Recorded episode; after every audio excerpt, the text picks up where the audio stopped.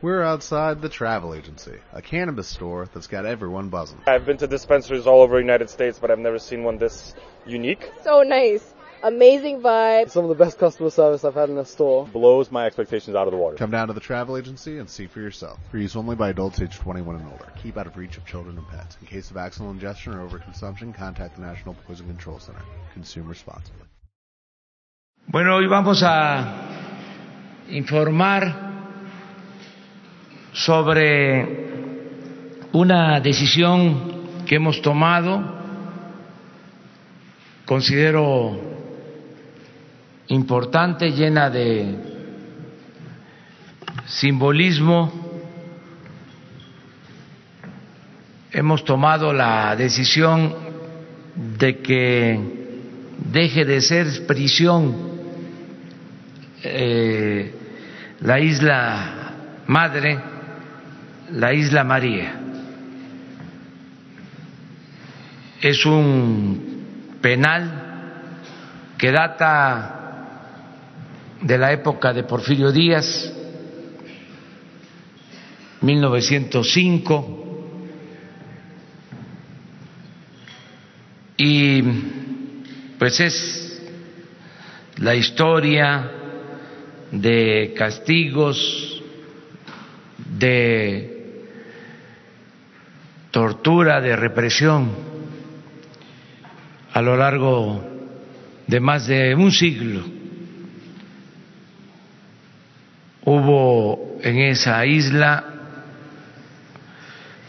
un tiempo en que se buscó la readaptación mediante el trabajo, la educación, el bienestar. Cuando estuvo a cargo de ese penal el general Francisco J. Mújica, de 1928 a 1932. Se avanzó mucho, fue un ejemplo a seguir para la readaptación social, pero luego volvió a ser un penal infame. Ahí estuvo preso José Revueltas en dos ocasiones. Esa fue la inspiración para escribir esa gran novela, Muros de Agua, que publicó por primera vez en 1941.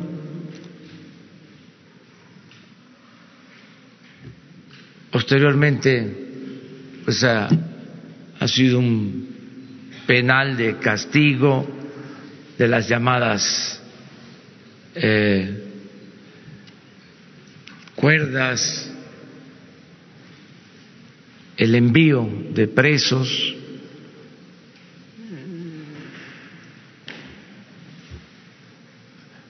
violación de derechos humanos, el último motín se presentó en el 2003 porque se sobrepobló la isla con ocho mil reclusos. Ahora hay 600 presos de baja peligrosidad. Vamos a liberar a más de 200 porque ya cumplen con lo que establece la ley y otros van a ser reubicados en penales, en cárceles eh, cercanas a sus domicilios. Los trabajadores de la isla van también a ser reubicados y la isla se va a convertir en un centro para las artes, la cultura y el conocimiento sobre el medio ambiente, la naturaleza, la flora, la fauna de esa eh, isla, de las otras islas también que están a su alrededor, la isla Magdalena, Cleofas, es uno de los lugares naturales más bellos de México va a ser una isla para los niños y para los jóvenes, campamentos para ir a conocer, desde luego, la historia de cómo esos modelos de castigo deben ir desapareciendo. No olvidemos que uno de los dirigentes más importantes de nuestro tiempo, Nelson Mandela, estuvo 27 años en prisión y la mayor parte de ese tiempo en una isla como esta isla María, Madre. Entonces, ya no ese tipo de castigo. Los seres humanos, aunque algunos piensen distinto, no son malos por naturaleza, son las circunstancias las que llevan a algunos a tomar el camino de las conductas antisociales. Si tenemos una sociedad mejor, no habrá necesidad de cárceles. Tenemos que tener más escuelas, menos cárceles. Por eso, eh, ayer viajamos a las Islas Marías, me acompañaron el secretario de Seguridad Pública, el secretario de la Defensa, el secretario de Marina, la secretaria, secretaria de Medio Ambiente, me acompañó el secretario de Turismo, el responsable del sistema penitenciario, el subsecretario de Gobernación, encargado de Derechos Humanos, y los gobernadores de Nayarit y Sinaloa.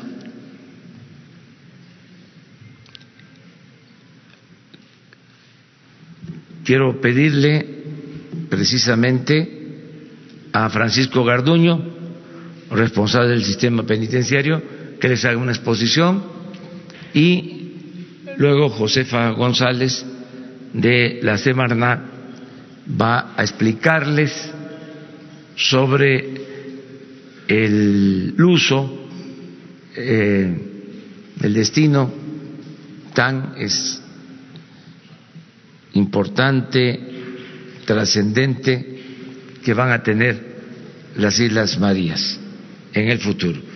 Y al final voy a firmar el decreto para que dejen de ser prisión las Islas Marías. Entonces le dejamos la palabra a Francisco.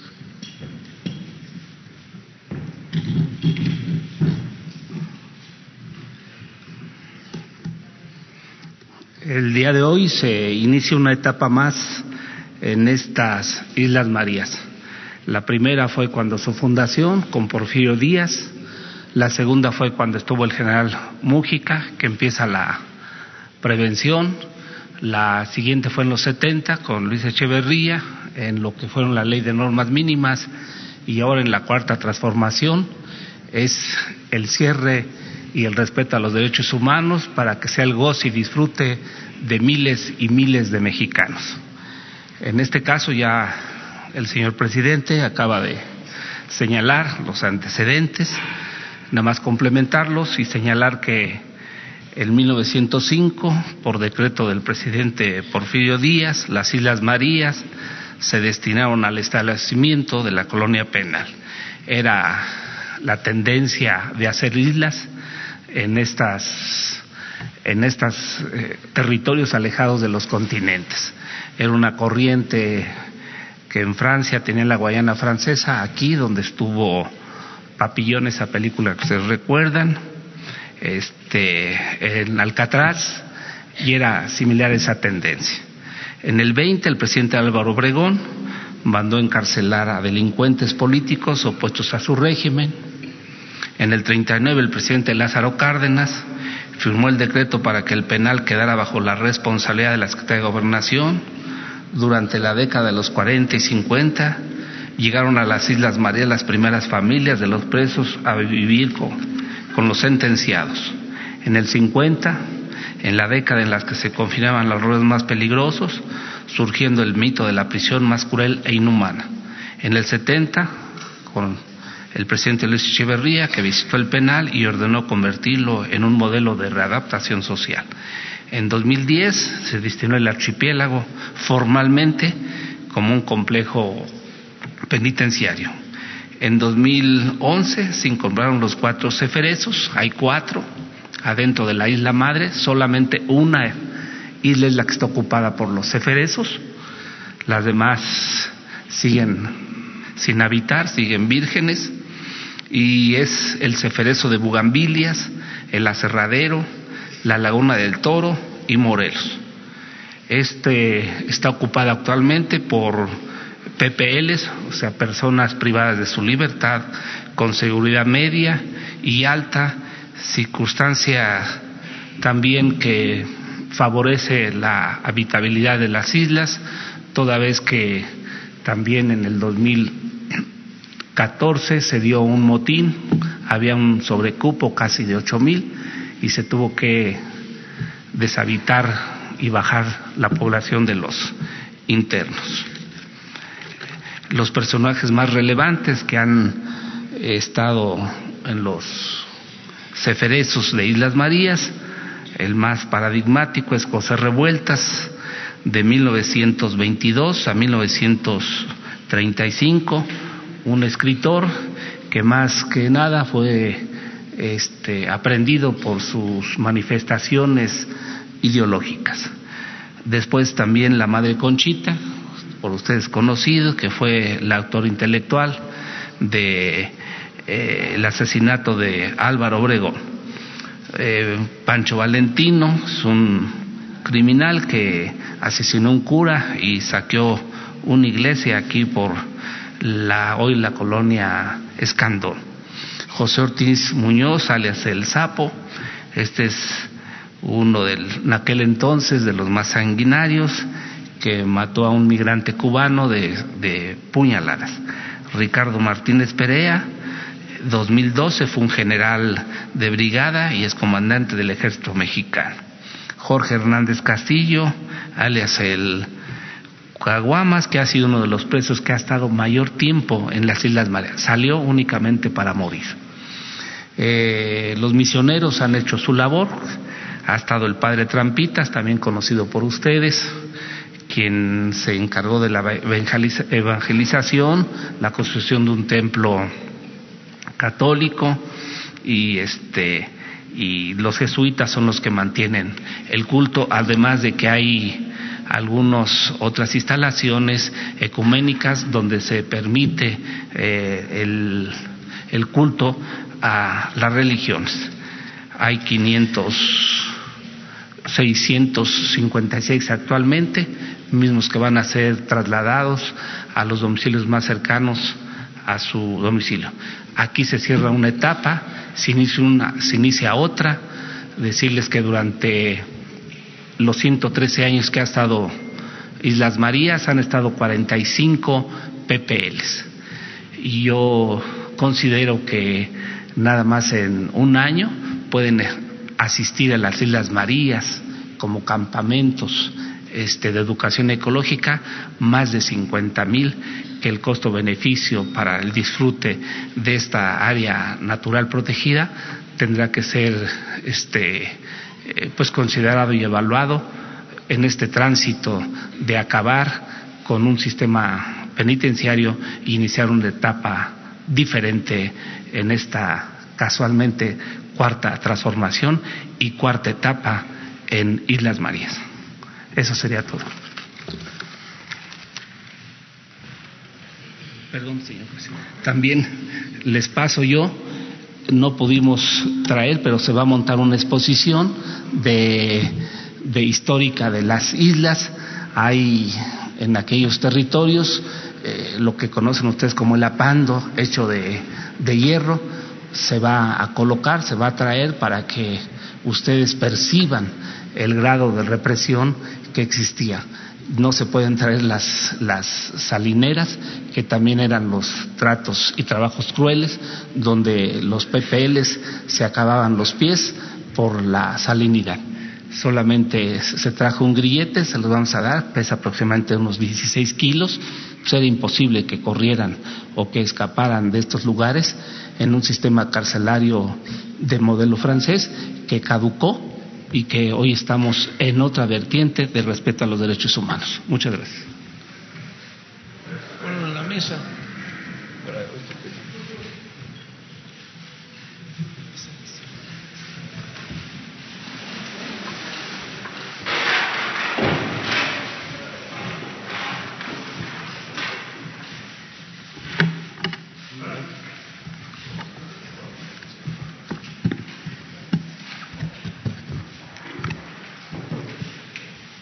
Buenos días. Yo hablo del amor en el sentido más alto de la palabra, la redignificación del hombre y la desenajenación del propio ser humano. José Revueltas. El cierre del plenal de las Islas Marías representa el fin de una era que castiga y persigue a los desposeídos, intentando callar las voces disidentes sin considerar las causas de la desigualdad y abandono sin escuchar estas voces que expresan nuevas y diferentes cosmovisiones, al igual que nuevas propuestas e ideas del ser colectivo. Comienza así la creación de un nuevo centro de educación y transformación para niños y jóvenes llamado Muros de Agua, José Revueltas, ubicado en una área nacional de inmensa belleza y riqueza natural son las islas que tienen un gran valor por sus especies endémicas de flora y fauna con peculiaridades específicas de estos ecosistemas. En Muros de Agua, José Revueltas, recibiremos en campamento a niños y jóvenes mexicanos con programa de cultura y ética ambiental y cultura y ética social, fortaleciendo a nuestras nuevas generaciones con esquemas de amor, cuidado y respeto de la naturaleza, con valores sociales en un nuevo mundo donde la justicia social y el respeto a la otredad se convierten en realidad. Siendo así una cuna de transformación profunda con un nuevo esquema de pacificación social. Será en este espacio habitado por infinidad de niños y jóvenes, aquellos jóvenes que sus ojos jamás han visto el mar, no conocen su olor, no han tenido el privilegio de tocarlo, sumergirse en él y probar su salinidad. En este entorno ofreceremos talleres transformativos que dejarán semillas en las almas de nuestros hijos y nietos, que germinarán con el tiempo cuando se conviertan en hombres y mujeres, patriotas mexicanos, que aman a México y lo protegen. Crecerán como ceibas fuertes y sanas, con nuevos paradigmas de compromiso, amor y respeto. Tendremos a los jóvenes universitarios haciendo sus prácticas profesionales, creciendo y consolidándose y fortaleciéndose como nunca lo habían hecho. Será un espacio de reconciliación histórica de las personas privadas de la libertad que la han habitado y un sitio de esperanza para las generaciones por venir. Este proyecto lo estamos materializando y será un ejemplo mundial de reconciliación y esperanza para nuestros niños, niñas y jóvenes. Será un hermoso legado que marque un compromiso con los por nacer que representa el nacimiento de un nuevo México con esperanza, justicia social e inclusión. Dentro del ámbito de cultura y ética ambiental, ofreceremos a nuestra infancia y juventud oportunidades y actividades de senderismo, avistamiento y monitoreo de fauna silvestre. Tendremos también estudios socioambientales para poder entender un esquema biocultural de convivencia sana y armónica del ser humano y el medio ambiente, con un entendimiento de desarrollo sostenible, y prosperidad social. Dentro del esquema de cultura y ética del ser, incluiremos actividades como estudios literarios de muros de agua, entre, la, entre otra literatura mexicana, para comprender la importancia de nuestros escritorios, entender la importancia de la libertad, generar compasión y empatía desde la infancia. También tendremos actividades de teatro, escritura creativa, arte transformativo, que ayudarán a hacer introspección y vivir el arte como un agente transformador a nivel personal y social.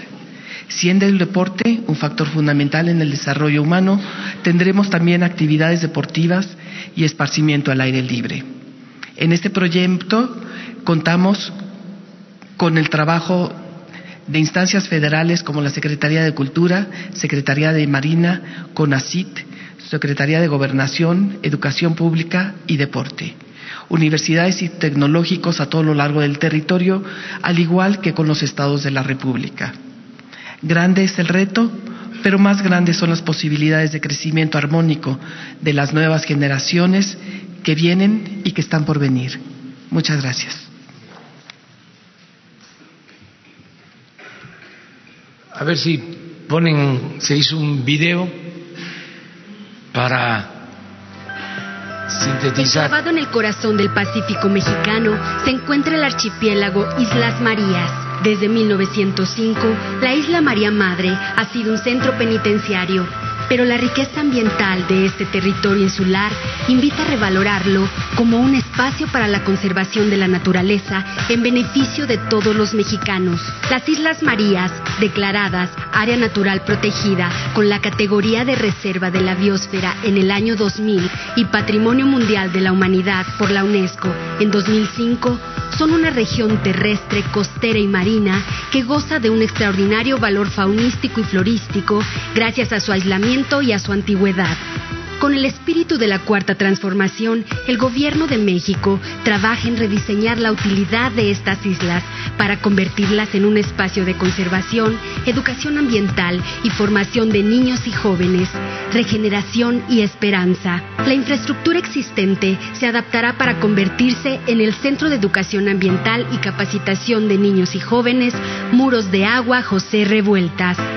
Allí los niños y jóvenes de México interactuarán de cerca con la naturaleza y desarrollarán actividades como talleres de artesanías, cultura y encuentros para el rescate de la sabiduría tradicional, capacitación en técnicas de supervivencia y monitoreo de flora y fauna, conocimiento de la historia natural de México, participación en senderos interpretativos, terrestres marinos y culturales, desarrollo de actividades didácticas en granjas autosustentables. La Semarnat, a través de la Comisión Nacional de Áreas Naturales Protegidas y en coordinación con otras dependencias del Gobierno de México, recupera espacios naturales para el desarrollo sustentable del país.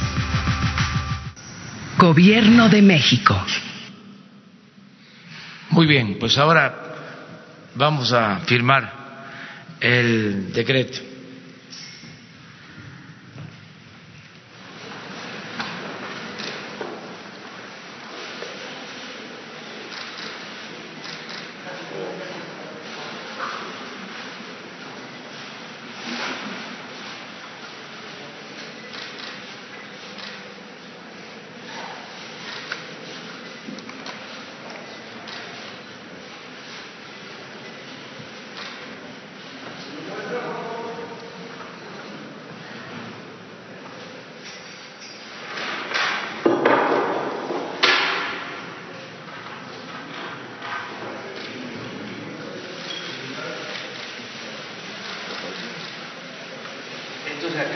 a la derecha, esto está a la izquierda.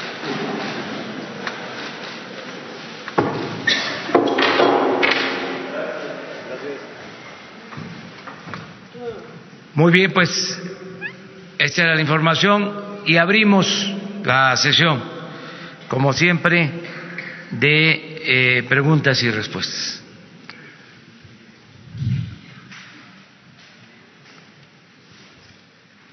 Buenos días, presidente. Aprovechando que está el responsable del sistema penitenciario aquí con nosotros, eh, me gustaría que nos hiciera alguna reflexión sobre el estado en el que se encuentran el sistema penitenciario federal. Conocemos eh, de sobra algunas de las anécdotas y experiencias que hablan pues de las corruptelas y de eh, cosas anómalas que han ocurrido en el pasado. Si nos pudiera ofrecer alguna reflexión sobre este asunto.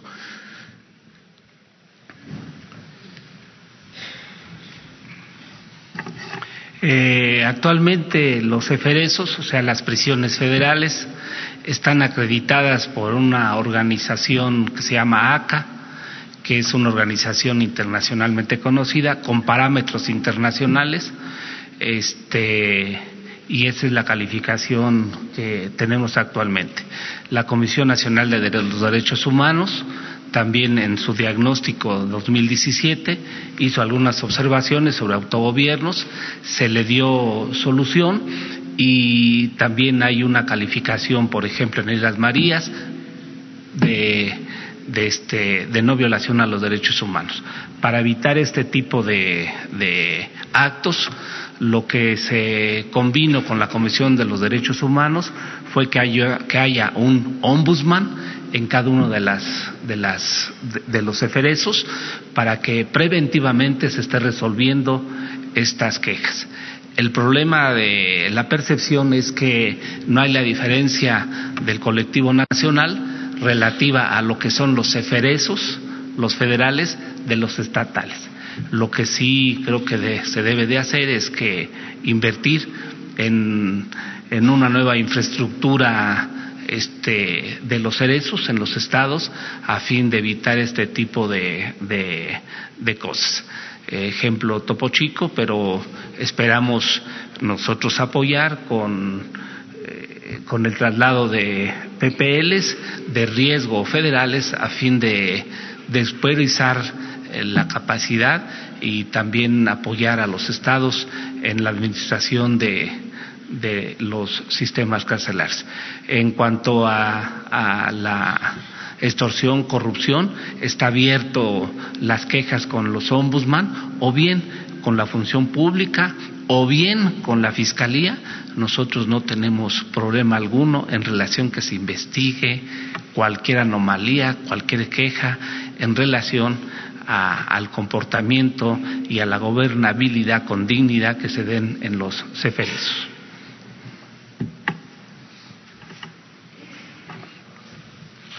A ver, ya que estamos en este tema, que es importante, a ver, Francisco, este, en los em, reclusorios federales em, hay, vamos a decir, eh, espacios, no tenemos sobrepoblación, no los problemas eh, siempre en los reclusorios es el hacinamiento.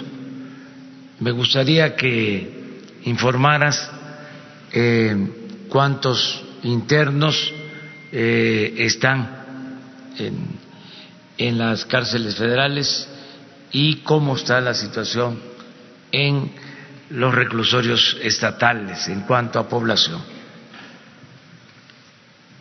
La capacidad de los eferesos en el país es de 41 mil espacios. Tenemos actualmente 19 mil espacios ocupados. Tenemos aún todavía espacios de sobra y es por eso la instrucción del presidente de apoyar a los gobernadores para este traer este PPLs de los estados. Esto eh, tenemos tenemos 211 mil eh, PPLs en todo el país, o sea, el resto es de los estatales. Y este y entonces hay una sobresaturación en los penales llamados centros estatales que actualmente no todos, porque también hay que ver cuál es la estadística de penitenciaria en cada uno de los estados. Hay, por ejemplo, en Nayarit que están con sobresaturación, en Jalisco, en Nuevo León, en, Ciudad Juárez, de los que tienen una sobre hay unos que también guardan aún espacios y mantienen una política y una estabilidad a pesar de que no han llegado al tope de la capacidad de reclusión de estos. Entonces, este, yo creo que debemos este, ser compatibles. Se celebra una conferencia nacional penitenciaria que esta se celebrará dentro de un mes. En esta participan todos los responsables de los sistemas penitenciarios cerezos y ceferezos y ahí como políticas públicas se aterrizan y se ven lo que haya convenido los secretarios de seguridad pública de los estados y en el sistema penitenciario darles este también seguimiento, acordar protocolos, acordar este apoyos este, de apoyos fiscales en, para sus proyectos del sistema penitenciario y ahí se eh, debate y se acuerdan políticas generales a fin de concertadamente iniciar políticas. Esto es también muy reciente, de acuerdo con el sistema oral y también con la ley de ejecución de ejecución penal. En este caso, Anteriormente, eh, la autoridad este, del sistema penitenciario es quien tenía la atribución total de la administración de los, de los PPLs, actualmente no. Nosotros somos una autoridad ejecutora y el juez de control es la autoridad ordenadora. Está judicializado y entonces hay equilibrios en las tomas de, este, de decisiones de estos sistemas.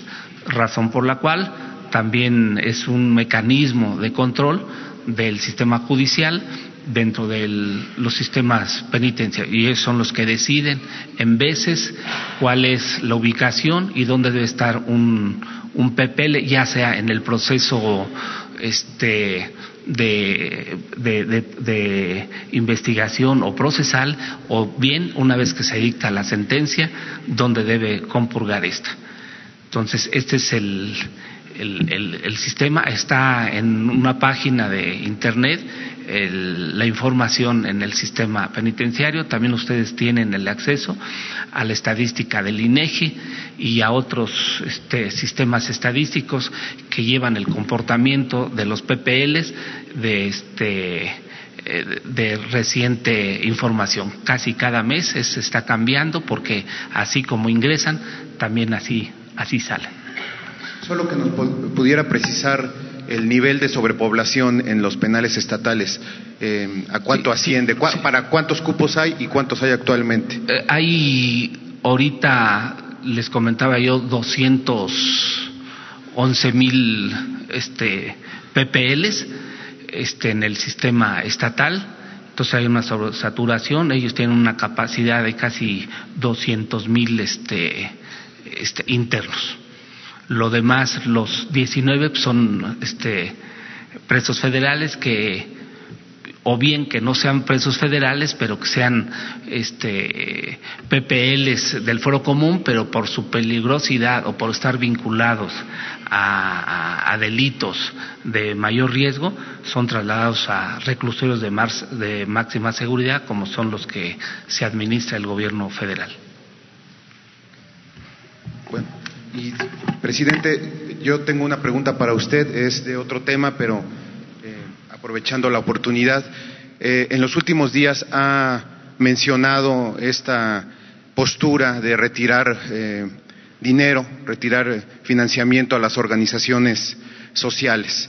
estuvimos revisando la ley de egresos de la Federación, el presupuesto.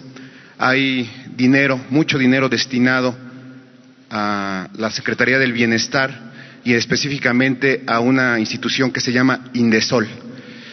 Eh, eh, esta, este instituto tiene un programa que se llama Coinversión Social. Lo estuvimos revisando, tuvimos algún acercamiento con delegados, eh, con funcionarios de diversos estados y se nos refiere que sigue funcionando este programa de coinversión social que está destinado a otorgar recursos a las organizaciones sociales. La pregunta es, ¿qué va a pasar con este programa que tiene ese enfoque? Eh, porque además sabemos que era utilizado por gobernadores, por esposas de gobernadores, por delegados y responsables eh, de, ese programa para atraer recursos. ¿Qué va a pasar con este, presidente? Miren, ya este, di a conocer hace dos días un memorándum, una circular, para que eh, no se transfieran recursos del presupuesto a organizaciones sociales, a sindicatos, a organizaciones de la llamada sociedad civil, ONGs, a asociaciones filantrópicas que llevan a cabo acciones en beneficio de personas, ya nada de eso. Se va a, este, a permitir todo el apoyo del gobierno, el ejercicio del presupuesto se va a entregar de manera directa a los beneficiarios. Y es parte de la reforma administrativa que estamos llevando a cabo. Y tiene razón lo que dice. Existe este instituto este, que maneja recursos con ese propósito, ya no va a tener estos fondos porque eh, la gente está recibiendo los beneficios de manera directa. Ahí en lo que era la sede Sol, por ejemplo, hay un instituto para la atención a personas con discapacidad. Eh, la verdad, un aparato administrativo con muy pocos fondos. Ahora las personas con discapacidad están recibiendo 14 mil millones de pesos. Entonces, ¿para qué eh, el organismo? Hay otro organismo ahí mismo para la atención a adultos mayores, aparato administrativo. Los adultos mayores ahora van a recibir este año 120 mil millones de pesos. Sin embargo, en todas las dependencias, todas las secretarías, existen estas oficinas. Es una manera de simular de que se atendían los eh, problemas de eh, los grupos eh, vulnerables de la gente necesitada. Pero era pura simulación. El gobierno estaba convertido, en el mejor de los casos, en una universidad. Todo era testimonial, todo era de laboratorio, todo era experimental. Era para eh, tener un programa eh, en beneficio de muy pocas personas y con mucho gasto administrativo.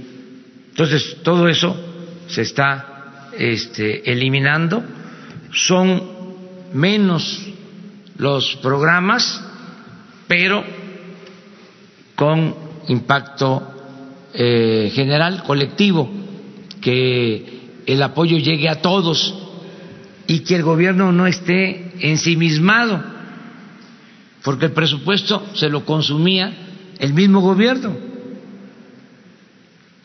Eh, para cada eh, organismos, organismo de este tipo, este director general, subdirector, jefe de departamento, eh, encargado de proyecto, asesores, vehículos, choferes, eh, seminarios al extranjero, había que ir a ver a Francia, ¿no? a París, este, qué avances llevaban en distintos temas, y ahí se iba todo el presupuesto, no le llegaba eh, al beneficiario, era una pantalla nada más, una simulación, y así en todo entonces, por eso tomamos la decisión, se termina y este tienes razón, ya no van a haber esos recursos. Ya existe un memorándum con este eh, propósito y aplica parejo. No es nada más para eh, un sector de la población, sino para todos los sectores de la población. Este, estamos buscando la manera, por lo pronto, de reducir considerablemente este, el, el gasto, la inversión de estos organismos. Es como los organismos autónomos, es lo mismo, fue una gran farsa, que por cierto ya tengo la información y hoy se las vamos a entregar de que sí existe conflicto de interés en el caso del presidente de la llamada Comisión Reguladora de Energía. Este sí existe y hoy vamos a entregar los documentos. Y este y no debería de estar ahí. Y no es porque nos cuestionó, no, es más profundo el asunto.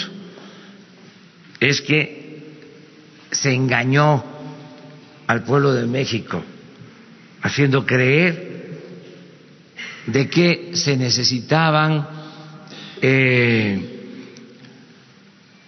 instancias autónomas de expertos independientes,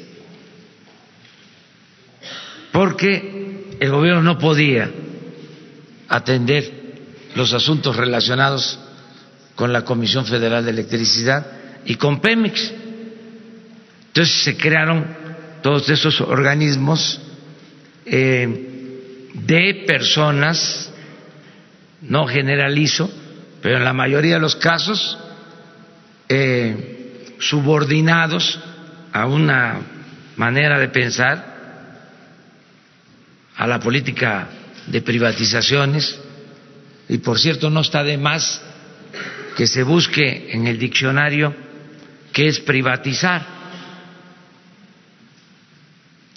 La definición es trasladar eh, lo público a particulares.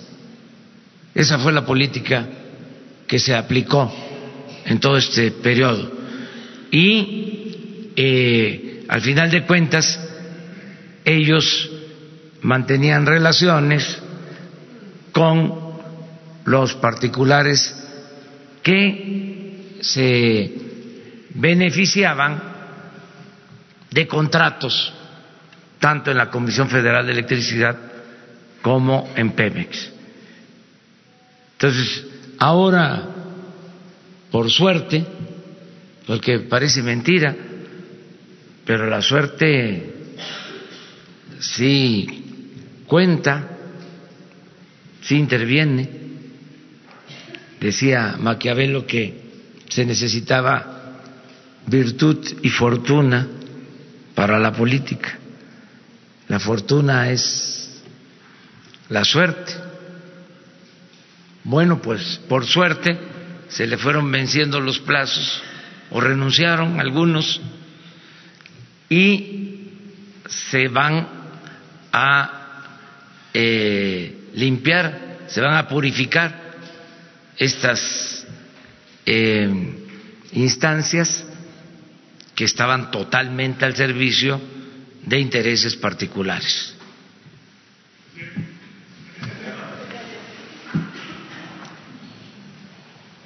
Gracias, eh, señor presidente. Nancy Rodríguez, de el sitio Oro Sólido en Redes. Eh, si me permite, qué bueno que está el, secretario y la secretaria eh, Blanco. al secretario, si nos hace favor, si nos podría este, informar cómo va lo del tianguis turístico, qué empresas son las que van a participar en la organización. recordaremos que en sexenios anteriores, pues era de amiguismo y moches, ¿no? Eh, la designación de estas empresas. Eh, también eh, su viaje de Fitur, qué resultados trae para México y que no se quede nada más en un boletín, porque antes pues nada más se usaba eso, ¿no? En un boletín informar y no se detallaba. Y también cómo ve Europa la mm, puesta en marcha del tren Maya, cómo sintió él a los inversionistas en relación a esto. Y por último, si me hace favor la secretaria eh, del Medio Ambiente, si nos pudiera comentar algo, si se tiene previsto eh, incorporar algo especial, innovador en los planes de estudio de primarias o, eh, este, nivel básico sobre el medio ambiente. Gracias, ese, presidente. Con su permiso, señor presidente lo que corresponde al próximo tianguis turístico, en primer lugar se da cumplimiento a la promesa de campaña del presidente cuando era candidato de seguir haciéndolo en forma rotativa, eh, una ocasión para Acapulco y la siguiente en otro lugar donde se decida a través de un jurado que ya fue dado a conocer a través de la publicación en el diario oficial. Este próximo tianguis será en, del 7 al 14 de abril en el puerto de Acapulco. Ya está el 100% de la participación de los 32 estados, de todos los estados del país, pero también ya eh, también se cuenta con más de 400 suites vendidas. Eh, hay más de 28 países que han participado con este es dato del viernes, eh, sigue en aumento eh, hay más de 50 corporativos y eh, 180 suites de corporativos. Es decir, de acuerdo al dato comparativo con el mes del mismo año anterior, con el tianguis que se celebró en, allá en Mazatlán, se cuenta con buena perspectiva y habrá unas gratas sorpresas para los participantes. Eh, lo que representó la participación en eh, FITUR, la feria más importante, a donde están 170 países, allá en Madrid, España, y en donde eh, se cuenta con el stand de México, se participó y se tuvo reuniones con los 15 propietarios de las cadenas hoteleras españolas, en las que nos plantearon algunos puntos de vista que estamos resolviendo, pero también nos reunimos eh, con los inversionistas más importantes de España eh, y de turoperadores, en donde sigue eh, marchando el turismo español. Aunque el turismo español está en la sexta posición, ya que otros países de Europa lo rebasaron como eh, Reino Unido, que ya ocupa el primer lugar de país emisivo hacia nuestro país con 550 mil turistas. Eh, seguimos, firmamos un convenio con la ministra de Turismo, de Comunicaciones, eh, Transportes y Turismo de España, en donde vamos a intercambiar programas de estudio, planes de, estratégicos sobre el desarrollo de la política turística y una serie de temas que son de interés para nosotros para seguir avanzando en materia de turismo. Eh, ¿Cuál era la otra pregunta? El ambiente que se siente con los inversionistas en relación al, al tren Maya y también qué empresas van a participar en la organización del tianguis turístico. Se hizo una participación importante de la para el, una presentación del tren Maya, eh, el avance, pero no solamente del tren Maya, hubo uno, un espacio para ver en tercera dimensión al Chepe, el Tequila, también el, el Express de Tequila, y sobre todo también eh, hubo muchas preguntas de los turoperadores de cuándo eh, se podría iniciar, ¿verdad?, los viajes de familiarización. Estamos trabajando en los atractivos ancla para que haya más atractivos. Les recuerdo a ustedes que estamos en el lugar número 15 en captación de divisas y en el 40 en gasto per cápita. Por ello estamos elaborando programas de, eh, de atractivos ancla para poder desarrollar y estar preparados cuando termine el tren, pues ya se tenga todo armado. Ejemplo específico en Mérida se está ya haciendo el Museo de Armando Manzanero como atractivo ancla y complementario la ruta Manzanero, la ruta se va a lanzar con eh, turibús de diferentes eh, rutas para poder incrementar el gasto y la derrama y la pernocta. Muchas gracias. Bueno, miren, tres preguntas porque la secretaria. Tenemos una. Secretaria.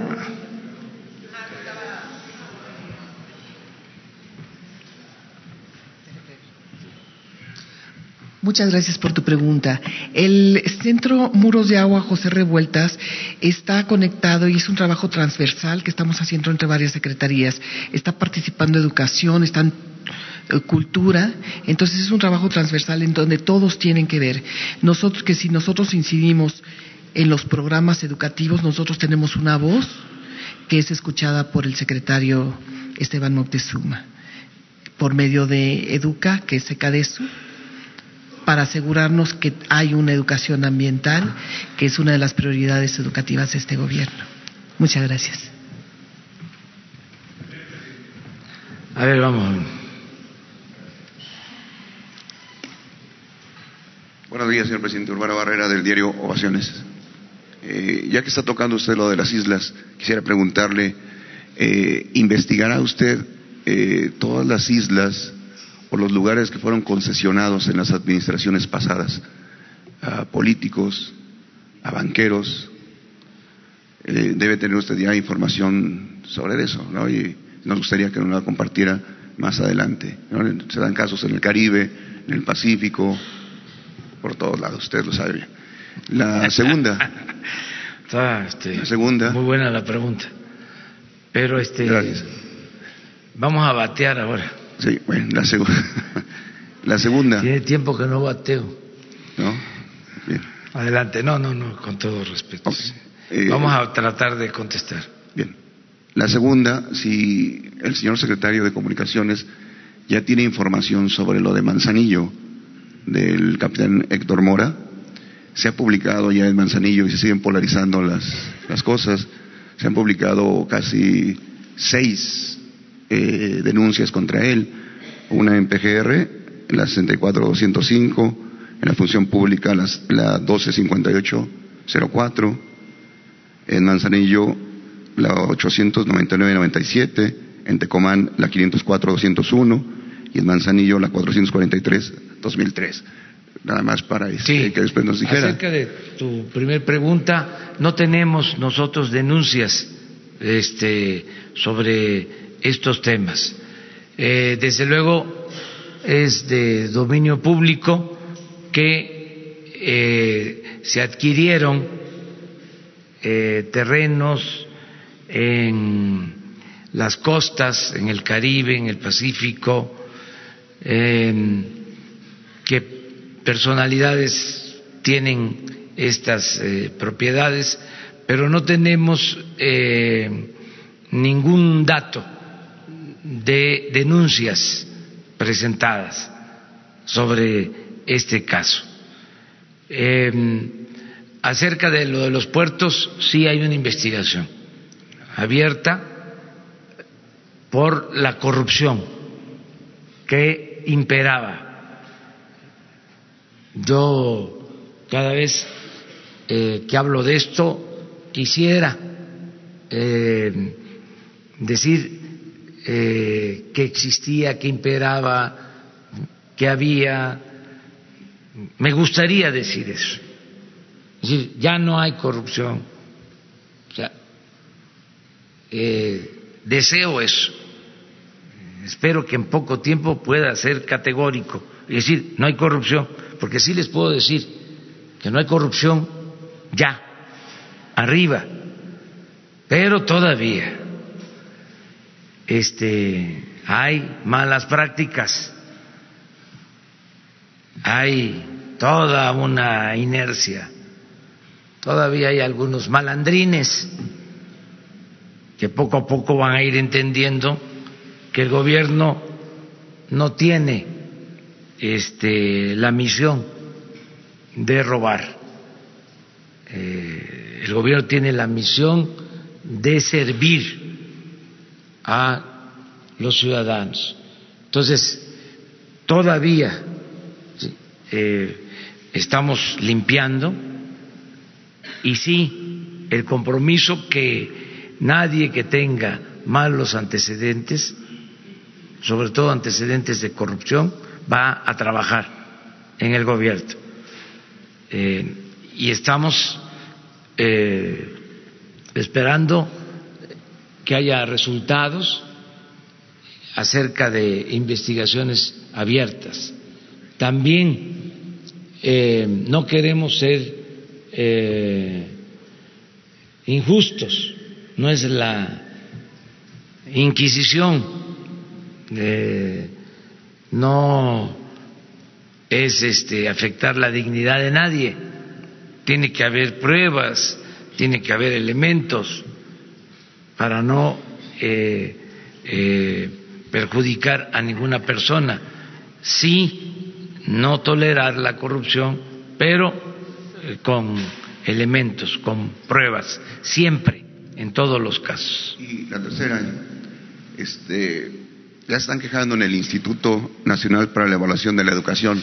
Dicen que le recortó, 300 millones, bueno, el Senado le recortó 300 millones de, pesos y por lo tanto, pues ya despidieron a 280, 218 trabajadores, 96 empleados operativos, eh, directores y subdirectores en 32 entidades, a 64 directores, a los jefes, desaparecieron la coordinación de direcciones, la Dirección General de Investigaciones e Innovación, pero conservaron la Junta de Gobierno. O sea, los de arriba se quedaron. Sí, ese es el problema. Como son autónomos. Exacto. ¿Qué se va a hacer ahí, este, Pues hay que seguir adelante, este, en la medida de lo posible, em, quitando todos estos este, organismos que eh, son onerosos, eh, no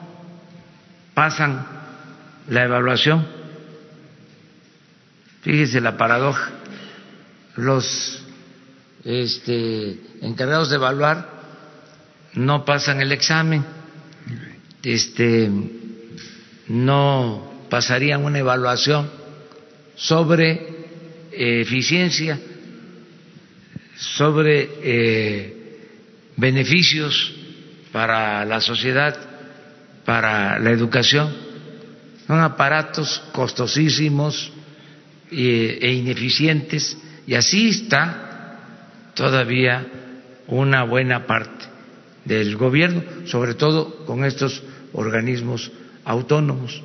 Entonces, este, si hubieron estos ajustes en el presupuesto, pues es una injusticia que este, despidan a los trabajadores y ellos sigan ganando sueldos elevadísimos y dándose la gran vida. Pero ese es un asunto, pues, este, de irresponsabilidad y de falta de conciencia. Gracias.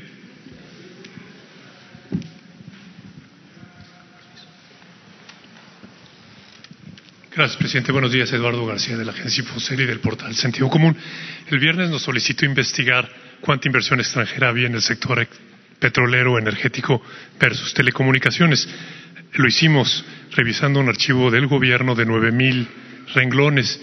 Las cifras que encontramos fueron 9.300 millones de 2015 a 2018 en el sector energético, el doble de telecomunicaciones, 4.300 aproximadamente.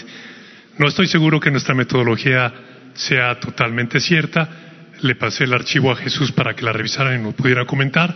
Hago una advertencia. Si quitamos la inversión en gas, la inversión en energía cae a tres mil millones, inferior a telecomunicaciones. Pero en telecomunicaciones también hay una inversión de 1.700 por la compra que hizo AT&T de Grupo Yusacel, por lo que quedarían muy similar. En fin, todo esto es para preguntarle un detalle. Usted habla y habla bien de que los considerandos de la reforma energética sobrevendieron este proceso. Tiene toda la razón. Estamos lejos de los tres millones de barriles diarios. Sin embargo, sí se está produciendo petróleo por privados. Según la Comisión Nacional de Hidrocarburos, son 70 mil barriles diarios por día, que no es despreciable. 170 mil millones de pies cúbicos de gas. No es, es decir, no hubo la gallina de los huevos de oro, como se vendió la reforma energética. Pero si bien no hay una gallina, hay, una gallinacia sin plumas, que ni huevos produce, ni canicas, pero sí produce un balín de oro. Con su autoridad moral, ¿no cree que se podría aprovechar esta estructura para que este pequeño esbozo de beneficios para México pudiera crecer y dar este, esos huevos de oro que se dice, junto con la otra gallina, que es Pemex, a la cual usted ya le está extirpando el cáncer que por años la ha drenado? Es decir, creo que el corral de México caben dos gallinas de huevos de oro, si me lo permite.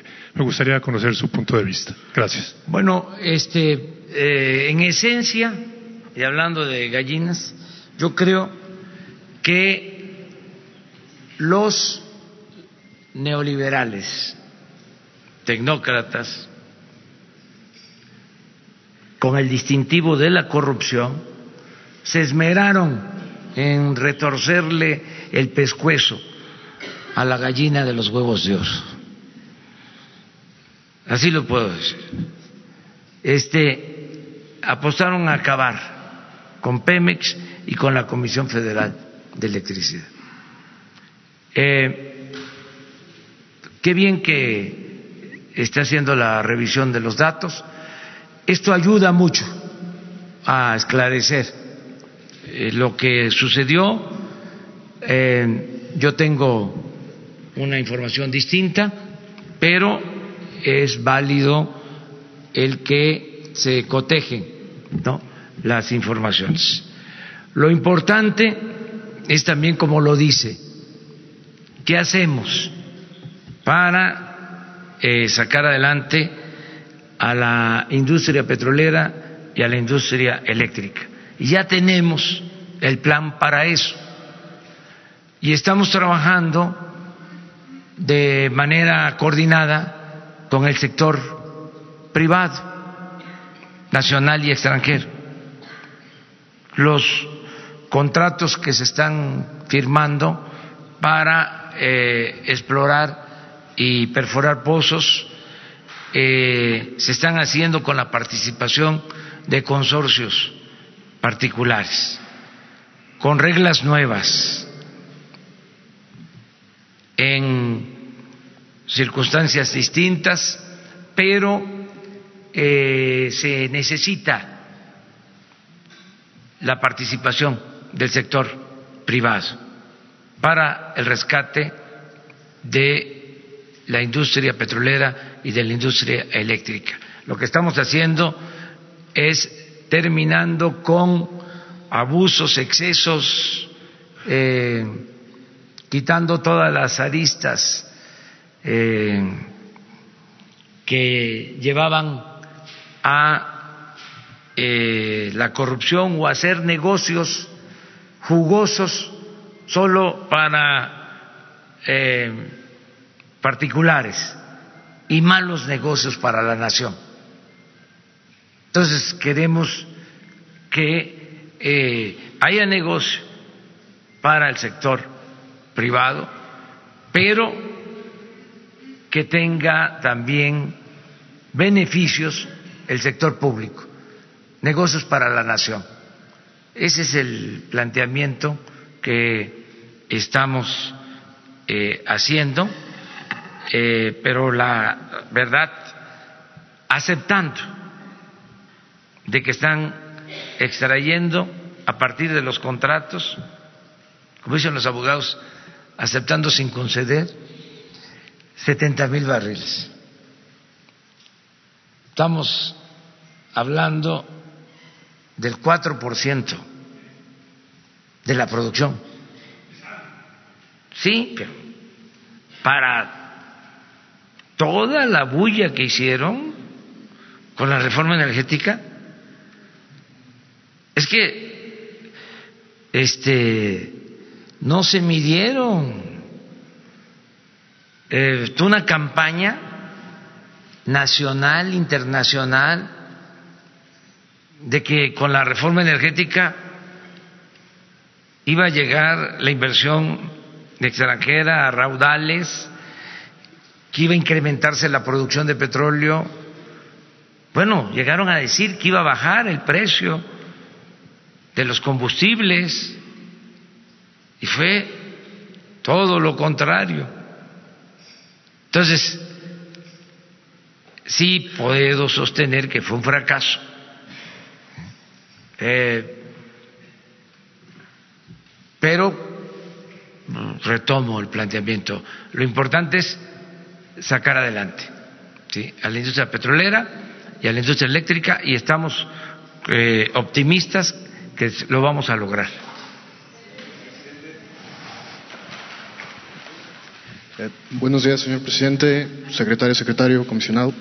Eh, ya tiene un poco más de una semana, disculpe que me salga del tema, este, que el Vaticano reconoció más de 100 casos, más de 100 padres involucrados en casos de pederastía aquí en México. Eh, son crímenes abiertos, sin castigar, y primero, este, si ya se tiene una postura oficial del gobierno ante este caso, si se podría solicitar este, investigación a la fiscalía o algo por el estilo. Y segundo, si usted, o, bueno, si usted, su gobierno, planean involucrarse en estas investigaciones, en estos hechos. Muchas gracias. Bueno, este, corresponde en este caso a la Fiscalía General informar sobre denuncias que existan. Eh, lo vamos a hacer nosotros para informarles sobre esto en particular. Eh, no queremos eh, confrontarnos con las iglesias, así de claro. Eh, necesitamos la unidad nacional, estamos por la reconciliación. Desde luego, si hay un proceso legal,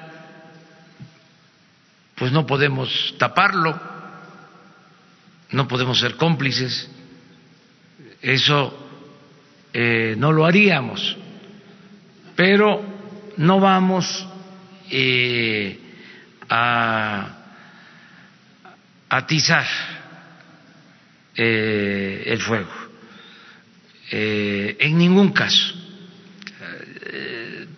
Tenemos diferencias en varios campos,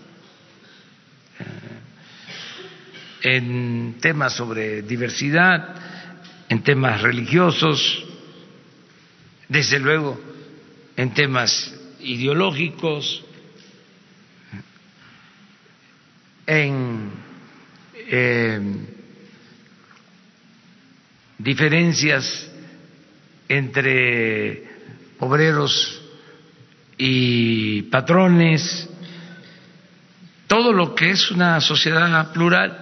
Entonces buscamos la conciliación, buscamos resolver las diferencias de manera pacífica eh, y no alebrestar no eh, meterle carga ideológica.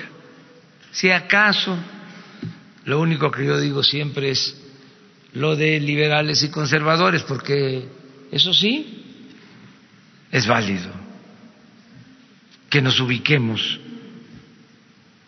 pero otras cosas no. ni siquiera de eh, comunismo o anticomunismo, fascismo o antifascismo, no. Liberales y conservadores, porque eso es la historia del pensamiento en México y de toda la humanidad. Son las dos grandes corrientes del pensamiento. Pero no confrontarnos. Al mismo tiempo, aclaro, sin eh, simular, sin tapar nada, aplicar eh, la máxima de que al margen de la ley nada y por encima de la ley nadie. Pero eso no este, significa estarnos confrontando constantemente. En nuestro país hay una gran diversidad y una gran pluralidad y tenemos que ser respetuosos de todos, de todos, sobre todo eh, cumplir con la Constitución para que se respeten las libertades, la libertad de pensamiento, la libertad de creencia, este y el Estado laico. Presidente, muchas gracias. Primero, saber si estas actividades que se van a realizar en las Islas Marías se van a restringir únicamente a educativas y científicas esto porque en el programa de manejo está prohibida la actividad turística, si solamente se va a limitar a esto. Saber si el restante de los presos, que son 465, a qué penales federales van a ser trasladados, entendiendo que hay sobrepoblación en los estatales. Estas, y a partir de cuándo comenzaría a hacerse esta reestructuración y movimiento de las personas en reclusión. Gracias. Sí, ya este, a partir de ahora yo tuve con ellos una reunión con algunos eh, reclusos y eh, también con el personal, con custodios en la isla. Ayer hablamos de esto. Eh, como se informó, hay alrededor de 600 privados de, su libertad. De esos 600 hay como 200 que ya pueden ser liberados. No descartamos la posibilidad de reducción de penas. En general, no se trata de presos, vamos a decir, peligrosos, eh, hay ya también un trabajo que han venido haciendo para eh, la reducción de penas, hay actividad cultural, eh, artística, productiva, tienen, por ejemplo, granjas para la producción de camarón, em, talleres de pintura, hay muralismo. Em, ayer escuchamos un pianista extraordinario, también que un proceso de reinserción. Entonces, es tomar en cuenta todo eh, eso. Eh, es la instrucción que tienen los responsables, desde luego en el marco de la ley, pero sí podemos nosotros eh, reducir penas y reubicarlos en sus estados.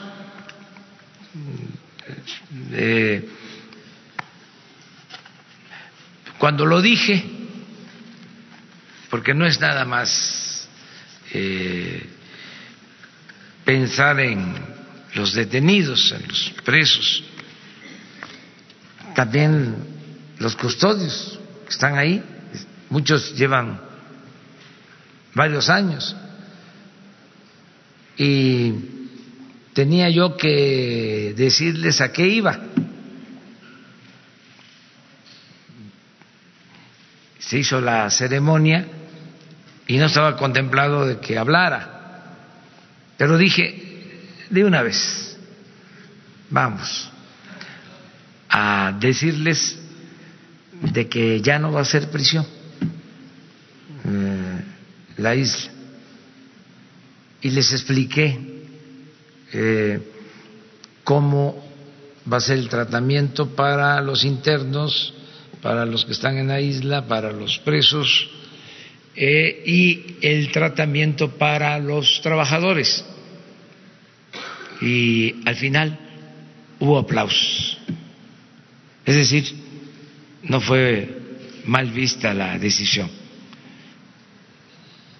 Y va a ser eh, una isla para la libertad, para la recreación, para el disfrute eh, de la naturaleza, el cuidado, el amor a la naturaleza, campamentos.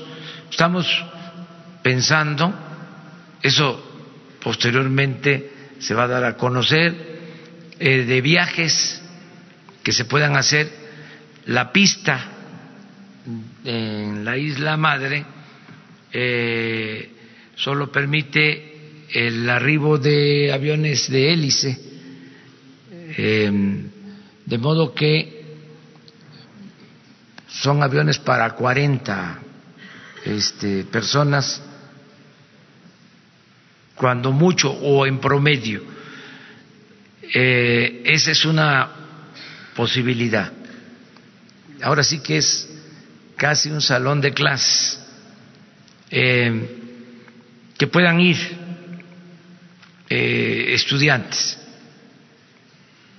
Mm, hay que ver si pueden ir de primaria con sus padres, secundaria, preparatoria, eh, buscar un mecanismo que en las escuelas particulares donde se tiene posibilidades puedan eh, pagar una cantidad que permita, estando ellos conscientes, los niños, los padres, que permita eh, apoyar a niños de escuelas públicas para que no se les cobre a los de escuelas públicas, buscando eh, ese equilibrio.